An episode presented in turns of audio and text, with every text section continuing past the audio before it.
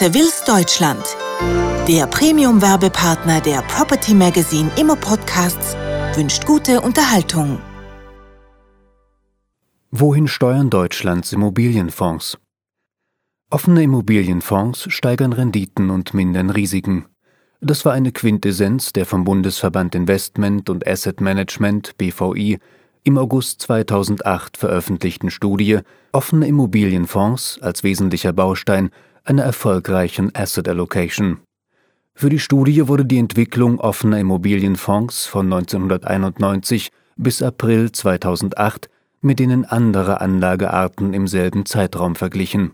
Wer als Privatinvestor mit niedriger Risikoneigung 22 Prozent seines angelegten Geldes in offene Immobilienfonds investiert, verringert sein Anlagerisiko um 21 Prozent, während die Rendite bei ungefähr 6,3 Prozent pro Jahr liegt.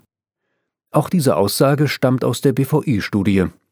Gleichzeitig wurde darauf hingewiesen, dass offene Immobilienfonds in Krisenzeiten der Aktienmärkte seit Beginn der 90er Jahre stets Erträge erzielten, während die Erträge europäischer Aktien sich deutlich verringerten. All das scheint dafür zu sprechen, dass offene Immobilienfonds auch in Krisenzeiten eine gute Geldanlage darstellen. Diese Ansicht scheinen allerdings nicht alle Anleger zu teilen. Zwölf offene Immobilienfonds haben inzwischen Gelder eingefroren, die fast eine Höhe von 34,2 Milliarden erreichen. Die Anleger hatten allein im Oktober 2008 5 Milliarden Euro aus den Fonds abgezogen. Das Vertrauen in die sichere Rendite offener Immobilienfonds sinkt und das vielleicht nicht ganz zu Unrecht. Etwa 86 Prozent des von den Fonds investierten Geldes steckt in Büro- und Einzelhandelsimmobilien.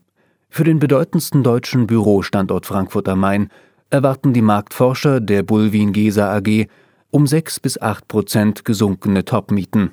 Die Fondsratingagentur Scope prognostiziert für 2009 Durchschnittsrenditen offener Immobilienfonds von 4 bis 4,5 Prozent während 2008 noch 5,4 Prozent zu erwarten waren.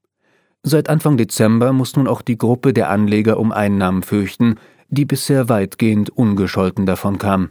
Die Bundesanstalt für Finanzdienstleistungsaufsicht BaFin hat elf der Immobilienfonds aus Gründen der Gleichbehandlung von Anlegern schriftlich dazu aufgefordert, ihre weiterlaufenden Zahlungen im Rahmen von Auszahlungsplänen zu stoppen wovon etwa 30.000 Investoren, vor allem ehemalige Freiberufler und Rentner betroffen sind. Die Fondsgesellschaften DEGI, CanAm und SEB widersetzen sich beispielsweise bisher der Anordnung.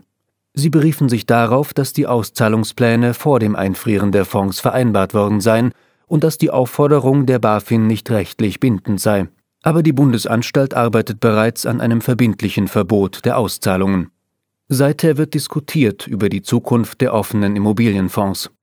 So wird Hubert Spechtenhauser, der Vorstandssprecher der Commerce Real, in einem Artikel der Zeitung Welt mit der Forderung zitiert, verbindliche Auszahlungstermine für die Fonds festzulegen, allerdings nur für institutionelle Anleger, während Private weiter frei entscheiden sollten, wann sie Geld aus den Fonds abziehen.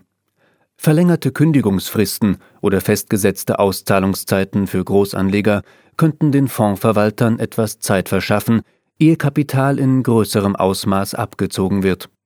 Als vertrauensbildende Maßnahme verunsicherter Anleger taugt so etwas allerdings nur bedingt. Property Magazine, Ihr Portal rund um die Gewerbeimmobilie und Savills Deutschland, bedanken sich für Ihre Aufmerksamkeit und wünschen Ihnen einen guten Tag.